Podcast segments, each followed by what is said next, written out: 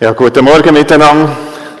Wir sind ja mit in der Serie hier, wo wir die ersten Kapitel vom Jakobusbrief anschauen. Der Simon Reifler hat angefangen letzten Sonntag und ich darf heute weiterfahren. Wir sind immer noch im ersten Kapitel vom Jakobus und auch der nächste Sonntag wird auch noch im ersten Kapitel vom Jakobus sein.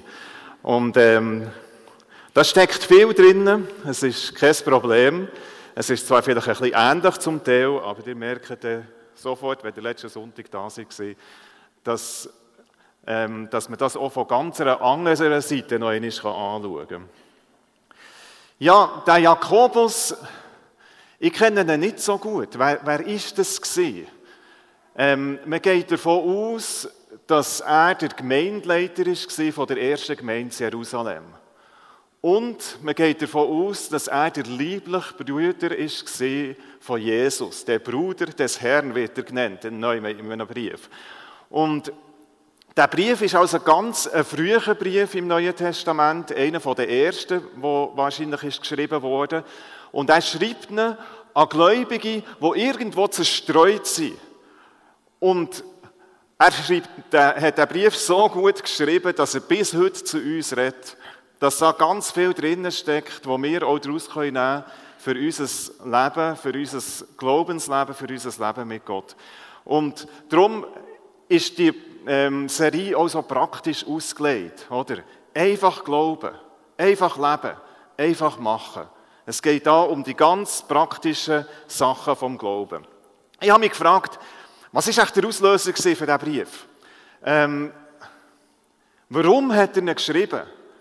Weil der Brief fängt sehr speziell an. Also der Anfang ist klar, so die normale Begrüßungsformel, wie wir es eigentlich in allen Briefen haben.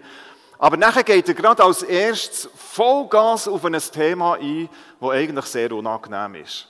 Und das ist ja eher so unüblich, oder? Sonst in den anderen Briefen, vielleicht von Paulus oder so, sieht man, dass zuerst mal das Gute betont wird. Sogar, sogar der Korinther, oder, wo der Paulus schreibt, wo, es eigentlich drüber und drunter ist gegangen in dieser Gemeinde, geht er zuerst einmal aufs Gute ein.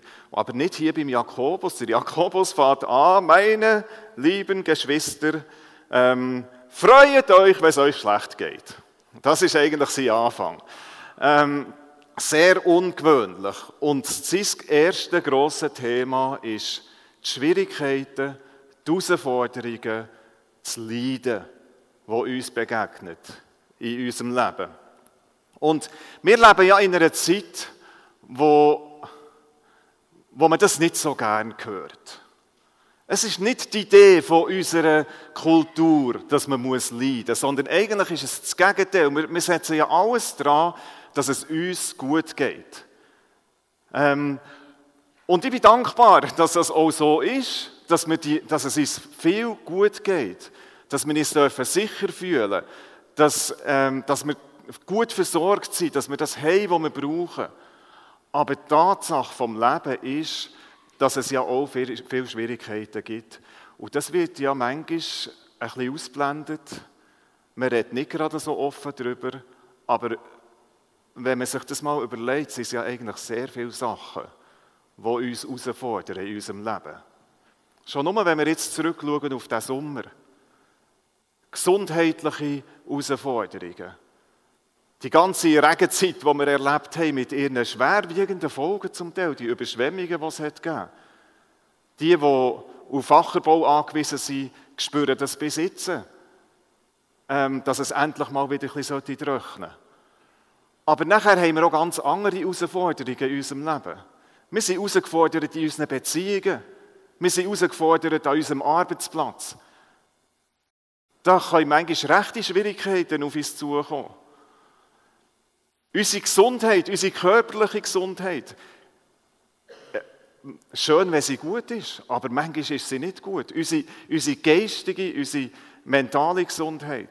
Es gibt so viele Möglichkeiten, wie Schwierigkeiten in unser Leben äh, kommen können, die uns manchmal bis auf die Knochen herausfordern.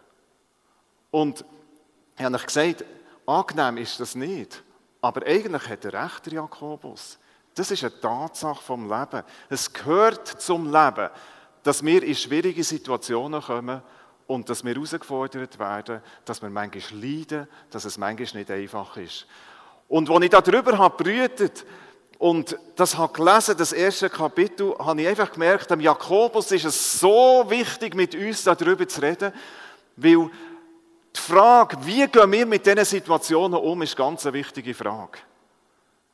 Das ist ganz wichtig für unseren Glauben, dass wir lernen, richtig umzugehen mit diesen schwierigen Momenten im Leben. Ähm, ich habe dann auch ein bisschen in die Bibel geschaut und gesehen, das ist natürlich schon immer so gewesen. Auch in der, in der Bibel sehen wir ganz viele Leute, die in schwierige Situationen sind gekommen, wo, wo haben müssen leiden ähm, Der Hiob ist so ein Beispiel, wo, wo viel genannt wird. Oder ein Mann, der von Herzen das hat gemacht, was Gott hat wollen. Er hat wirklich Gott dienen mit allem, was er hat können. Und nachher ist Katastrophe über Katastrophe über Katastrophe in sein Leben gekommen. Er hat alles verloren, was ihm wichtig war. Ähm, oder der Abraham. Der Abraham, der einfach dem Gott ist gefolgt, bedingungslos wo einfach Schritt für Schritt ist mitgegangen, egal woher das er Gott hat geführt. Und Gott hat ihm riesige, tolle Verheißungen gemacht. Aber wisst ihr, Gott hat ja zum Beispiel gesagt, er hat ihn auf den Berg aufgeführt und hat gesagt, schau mal um, und das ganze Land, wo du da siehst, das wird mal alles dir gehören und deinen Nachkommen. Aber was hat der Abraham von dem gesehen? Eigentlich praktisch nichts. Der einzige Bitz Land, das er je hat besessen in diesem Gebiet, ist der Acher, den er gekauft für seine Frau zu beerdigen. Und sonst hat er von sich selber gesagt, ich bin ein Fremder. Ich bin nur, nur auf der Durchreise hier. Ich bin hier nicht daheim. Er hat nie gesehen, wie, das erfüllt, wie sich das erfüllt hat, was Gott ihm versprochen hat. Aber Gott ist treu. Er hat es erfüllt. Oder? Und der Abraham ist auch treu gewesen. Er ist einfach den Weg mit Gott weitergegangen. Egal, was es bedeutet. Oder Jesus selber. Der treue Diener der Sohn von Gott, der so viel Gutes hat, der hat gelehrt, der hat geheilt, der, der ist in die Welt gekommen. Aber er ist missverstanden worden, er ist angefindet worden. Er ist am Schluss angeklagt worden, herausgefordert, bis, bis zum Tod. Menschen, die mit Gott unterwegs sind, kommen in schwierige Situationen, sie leiden. Und Jesus hat ganz klar gesagt, schaut, der Diener ist nicht höher als der Herr. Wenn ich leide, dann müsst ihr auch leiden, werdet ihr auch müssen leiden. Wenn sie das mit mir haben gemacht, mit euch werden sie so Sachen auch machen. Und die Herausforderungen vom Leben, das ist wie ein Prüfstein für unseren Glauben. Das kommt beim Jakobus hier raus. Und die Frage ist, wie gehen wir damit um? Aber bevor dass ich darauf eingehe, möchte ich zuerst ein paar andere Sachen euch zeigen, die ich in diesem Text gefunden habe. Und zwar bringt jetzt der Jakobus uns ganz, ganz wichtige Wahrheiten in Erinnerungen. Und das ist spannend. Der Mann, der das schreibt, der Jakobus, der da zu uns redet, das ist ein Jod. Das ist ein Jesusgläubiger Jod, der fest verwurzelt ist im Alten Testament. Und das merkt man so extrem, wenn man das jetzt liest, was er uns da sagt. Mal zuerst ist eine Aussage in diesem Abschnitt, die sagt, ihr seid King von Gott. Heißt, es sagt es ein bisschen anders. Es heißt wörtlich, Gott hat euch gezeugt durch sein Wort, durch sein Wort von der Wahrheit. Und das, die Idee von King von Gott, die geht bis weit, weit ins Alte Testament zurück. Nämlich am Anfang der beim, äh, beim Abraham wo Gott das unglaubliche Wunder hat da, oder? Der Abraham und Sarah, die sind schon lang zum Alter ausgesehen, wo man kann, äh, Kinder bekommen kann. Und Gott hat das gewirkt, dass sie einen Sohn haben bekommen, den, den Isaac. Dass das alte Grosse ist schwanger wurde und, und das Kind hat können auf die Welt bringen hat sie gesagt, alle, die das werden hören, die werden lachen darüber. Darum hat er Isaac geheißen. Das heisst eigentlich ein Gelächter, oder? Ähm, oder ein Lachen. Und und Gott hat das gewirkt. Darum ist der Isaac ist eigentlich sein, sein Kind. Oder? Er hat das Wunder da, dass der ist auf die Welt gekommen Und alle, und auch beim Jakob ist, ist Gott wieder im Spiel gewesen, wo der ist auf die Welt. Und alle, die nachher daraus sind, sind gekommen, das sind seine Kinder, das ist sein Volk, das ist sein Eigentum. Und so spricht so Gott auch immer wieder an. Der, äh, Im Alten Testament, in den Propheten, äh, zum Beispiel beim Hosea, ihr seid die Kinder des lebendigen Gottes. Das ist so eine starke Aussage. Gott bekennt sich zu seinem Volk. Ich bin euer Vater, ihr seid meine Kinder.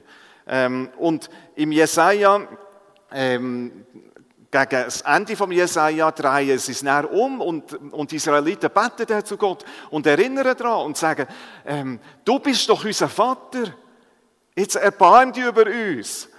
Aber früher im Jesaja am Anfang vor allem beklagt sich Gott über seine Kinder und sagt, schaut mal, ich habe die gezeugt und jetzt schaut mal, wie sie tun. Also die Vater-Kind-Beziehung ist auch nicht immer einfach gewesen. Und wir sehen durch das Alte Testament durch, wie Gott ringt wie Gott ringt um das Volk, um die Nähe zu dem Volk und wie er Propheten schickt, wie er seine Diener schickt, für sie wieder zurückzubringen zu seinem Herz, weil er ist der Vater und sie sind Kinder.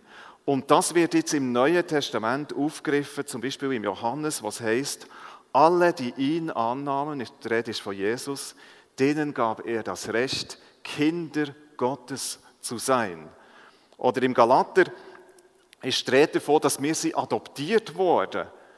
Und im Römer heißt es nachher, der Geist von Gott bezeugt uns, dass wir Kinder von Gott sind. Und, und so werden wir mit hineingenommen, eigentlich in das, was Gott vorher hatte mit seinem Volk oder immer noch vorher mit seinem Volk, dürfen wir dazugehören. Wir sind auch Kinder von Gott. Wir sind adoptiert.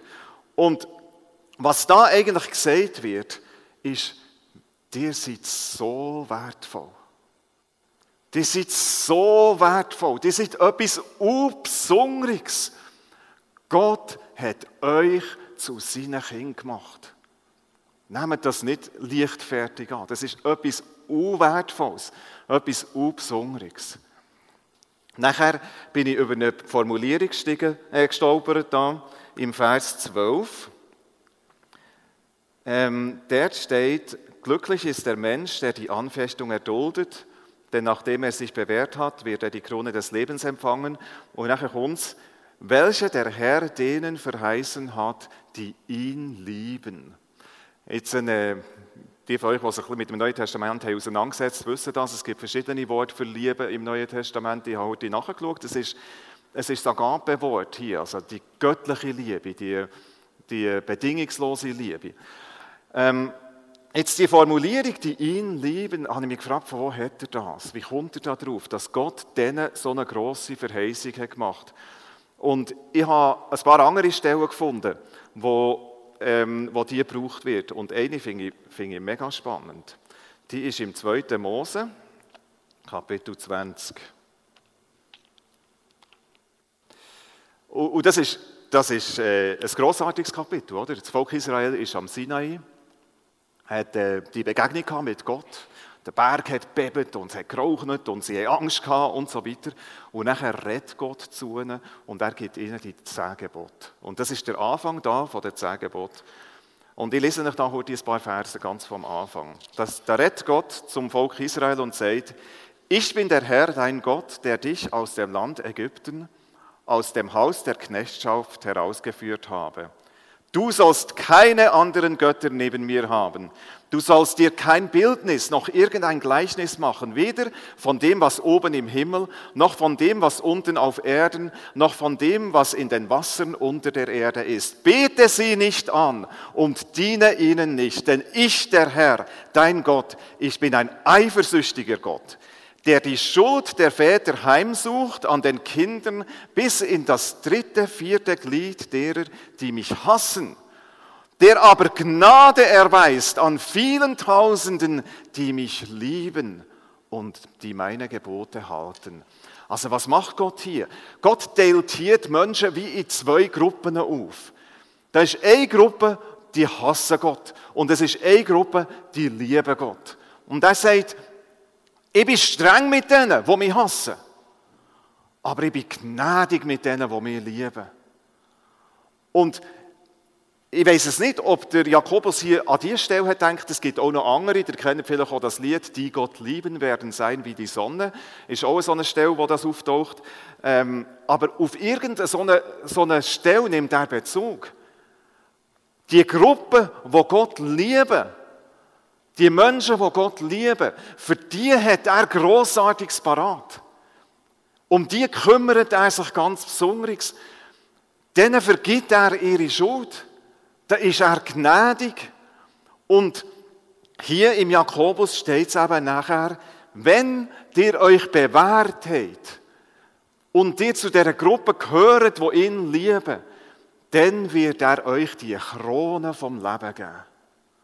Die Krone vom Leben ist eine Auszeichnung. Die Krone vom Leben, da werden Menschen geehrt. Es wird ihnen eine Krone aufgesetzt.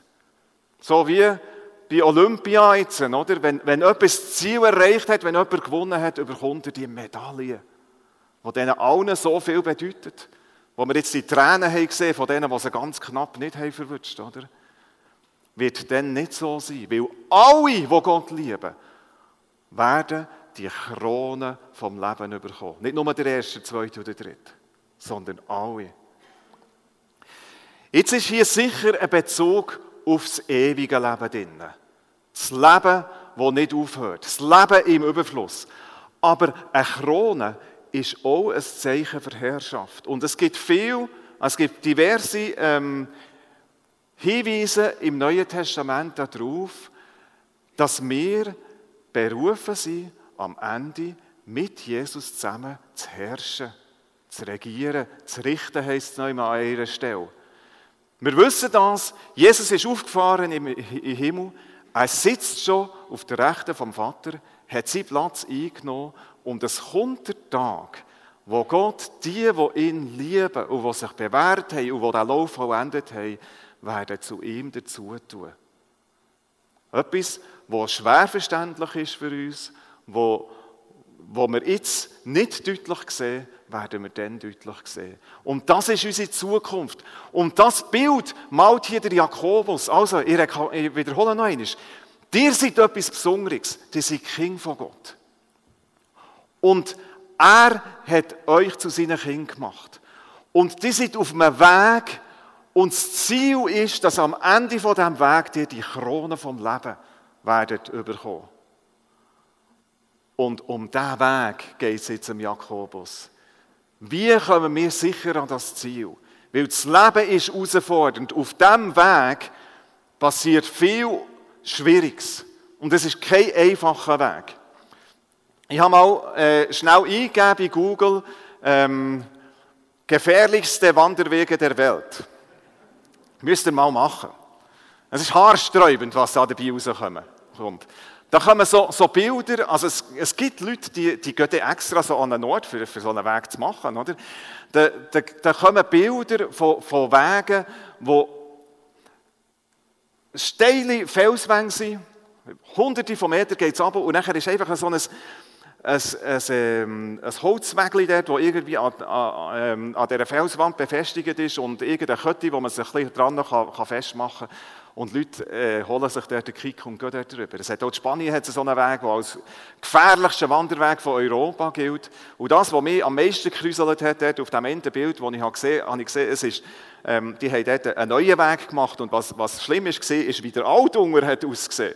Und ich habe gedacht, wow, wenn die dort drüber noch sind, also da, das hat lebensgefährlich ausgesehen. Warum sage ich das? Der Weg, unser Lebensweg, unser Glaubensweg ist kein Spaziergang sondern es ist ein Weg mit vielen Herausforderungen. Es ist ein anstrengender Weg, manchmal ein schwieriger Weg. Gott sei Dank gibt es die Abschnitte, wo man sich kann entspannen kann, wo man, wo man kann leuen wo man kann ruhen kann. Aber das Leben bringt uns immer wieder Schwieriges. Und am Jakobus ist es so wichtig, dass wir sicher durch diesen Weg durchkommen. Und darum, welche Überraschung, kommt er noch einmal mit einem alttestamentlichen Konzept daher. Ich lese noch einmal Vers 12. Glücklich ist der Mensch, der die Anfestung, das ist eben die Herausforderung vom Leben, erduldet, steht hier in meiner Übersetzung. Also das, was er sagt, ist, wenn die Stürme vom Leben kommen, dann musst du sie aushalten. Bleib ruhig. Halt sie aus. Sage, und jetzt habe ich vorhin gesagt, das ist ein alttestamentliches Konzept. Und zwar, der Luther hat einen Begriff prägt, den ihr sicher alle kennt, und zwar Harre auf den Herrn, hat er übersetzt. Trifft man ganz viel an im Alten Testament, die, ähm, die Formulierung, Israel harre auf den Herrn. Oder die auf den Herrn harren, kriegen neue Kraft, ist so eine berühmte Stelle. Und ich habe viel, viel, viel Stellen gesehen, auch von Menschen, die über ihre Schwierigkeiten geredet in den Psalmen. Leute, die unglaublich herausgefordert sind in ihrer Situation, die aber haben gesagt aber ich habe mich entschieden, ich harre auf den Herrn. Und was bedeutet jetzt das? Das Wort bedeutet warten. Es bedeutet hoffen. Es hat zu tun mit Vertrauen. Es bedeutet, wenn wir in schwierigen Situationen landen, dass wir nicht sofort probieren, die selber zu lösen, sondern dass wir unser ganzes Vertrauen in diesen schwierigen Situationen auf Gott setzen und mit ihm zusammen durch diese schwierigen Situationen durchgehen. Es heisst nicht, dass wir passiv müssen sein müssen. Es heisst nicht, dass wir nichts machen dürfen. Wir sehen im Alten Testament, wie Gott seinem Volk und seinen Leuten manchmal ganz konkrete Anweisungen gegeben hat, nachher, wie sie mit Herausforderungen sollen umgehen sollen. Die sind sogar in Krieg gezogen, manchmal, oder? Aber unter seiner Führung. Unter seiner Führung. Es ist nicht gut gekommen, dort, wo sie es selber haben probiert. Zum Beispiel bei einem Saul oder? Wo ihm der Samuel hat gesagt, gang auf Gilgal und wart dort. Und irgendwann hat er es nicht mehr ausgehalten, das Warten, weil ihm die Leute davon gelaufen Und er hat gefunden, so, jetzt muss ich selber. Und das soll man probieren zu vermeiden. Sondern wir sollen warten auf Gott und Geduld haben. Und das kann manchmal bedeuten, dass sich die Situationen, wo wir drinnen sind, vielleicht nicht auflösen. Das Warten auf Gott das hat zu tun mit dem Vertrauen, dass er wird eingreifen. Aber wenn das er eingreift und wie das er eingreift, das wissen wir nicht. Wie bei einem ähm, Abraham. Es kann sein, dass wir zu Lebzeiten gewisse Sachen nicht mehr werden sehen. Aber Gott ist treu und wir dürfen auf ihn vertrauen. Und bei anderen hat er sofort eingegriffen. In einer anderen Situation beim Abraham, wo, wo er mega herausgefordert war, das war dann, oder, wo, wo Gott ihm hat gesagt äh, nimm deinen Sohn, gang auf den Berg Moria und bring ihn als ein Schlachtopfer dar. Ist eindrücklich, wie der Abraham dort reagiert. Oder? Gott hat ihm das mit in der Nacht gesagt, in der Stille, wie wir es vorhin haben gehört Und am nächsten Morgen steht der Abraham auf und er handelt einfach. Wir lesen nichts anderes, als dass er ist aufgestanden dass er all die Sachen hat zusammengesammelt hat, die er braucht und dass er sich auf den Weg gemacht hat. Aber es kommt ganz klar raus, dass er das hat gemacht im Vertrauen auf Gott. Der Hebräerbrief hat einen, Kommentar, einen interessanten Kommentar dazu. Dort steht nämlich, der Abraham hat sogar vertraut, dass Gott Tote auferwecken kann. So weit ist sein Glaube gegangen. Und auch wie er redet mit, äh, mit seinen Knechten, auch dort sieht man es, dass er sagt, ähm, wartet hier, wir werden wieder zurückkommen. Oder? Also er hat geglaubt, dass es alles ein gutes Ende wird nehmen. Aber er hat nicht mit Gott diskutiert. Er war gehorsam, er ist mit Gott durch die schwierige Situation durchgegangen, Schritt für Schritt. Und Gott hat dort sofort eingegriffen. Oder? Also solche Situationen gibt es auch. Aber das wissen wir einfach nicht.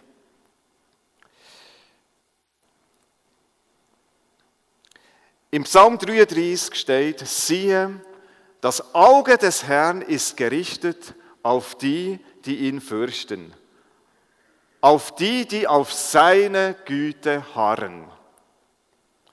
Und später steht, ähm, unsere Seele wartet auf den Herrn, unsere Hilfe und unser Schild ist er, denn in ihm wird unser Herz sich freuen, weil, er seinem heiligen Namen, weil wir seinem heiligen Namen vertraut haben.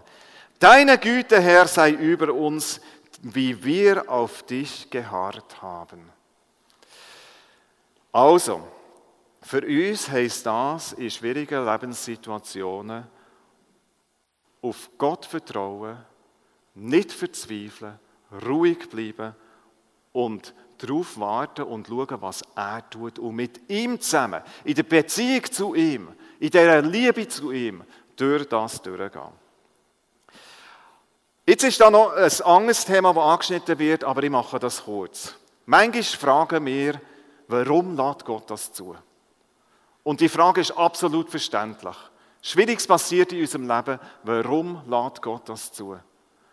Und der Jakobus geht hier auf das Thema ein, in diesen weiteren Versen, und er sagt einfach, Leute, es ist keine Diskussion. Die Herausforderungen, die Schwierigkeiten und das Leiden in eurem Leben kommt nicht von Gott. Er ist, es ist nicht Gott, der das in euer Leben bringt. Und ich werde das hier auch ganz fest betonen, weil ich, ich habe das immer wieder gehört, dass Menschen sagen, uh, das ist jetzt eine Prüfung, oder? Gott tut mich jetzt prüfen und, ähm, und schauen, wie ich mich verhalte.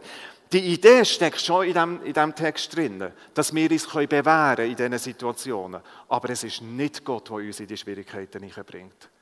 Sondern der Jakobus sagt hier, Gott ist der Vater vom Licht. Alles Gute kommt von ihm, alles Perfekte. Er meint es gut mit uns. Und ähm, es ist ja auch so, wenn man überlegt, Gott hat die Welt nicht geschaffen mit dem Konzept vom Leiden und von den Schwierigkeiten. Er hat ein Paradies geschaffen, wo es kein Leiden hat gegeben. Und die zukünftige Welt, die er machen wird, dort wird es auch nicht mehr geben. Keine Schmerzen mehr, keine Tränen, kein Geschrei, keine Krankheiten. Also das ist nicht Gottes Idee, sondern das Leiden, ähm, das kommt von unserer menschlichen Natur, sagt Jakobus hier. Und der, äh, der Begriff Anfechtung hat auch zu tun mit dem Widersacher von Gott. Also von dort kommt das Leiden, aber nicht von ihm. Und darum ist es ihm so wichtig, dass wir näher bei dem Gott bleiben. Also, ich wiederhole noch einmal kurz, was haben wir gehört. Erstens, die sind etwas ganz Besonderes. Gott hat euch zu seinen Kindern gemacht. Die sind auf einem Weg und der ist nicht einfach. Da kommen Schwierigkeiten auf uns zu. Von irgendeiner Seite das passiert, das ist normal, das gehört zum Leben. Aber das Ziel ist, dass ihr am Ende, wenn ihr euch bewährt habt, die Krone vom Leben von Gott überkommt. Die großartige Auszeichnung. Und dass, die, dass wir dürfen bei ihm sein und unseren Platz bei Jesus dürfen einnehmen. Und für dass wir sicher an das Ziel kommen, müssen wir lernen, die Schwierigkeiten, die uns begegnen, geduldig aushalten und mit Gott zusammen dort durchgehen. Amen.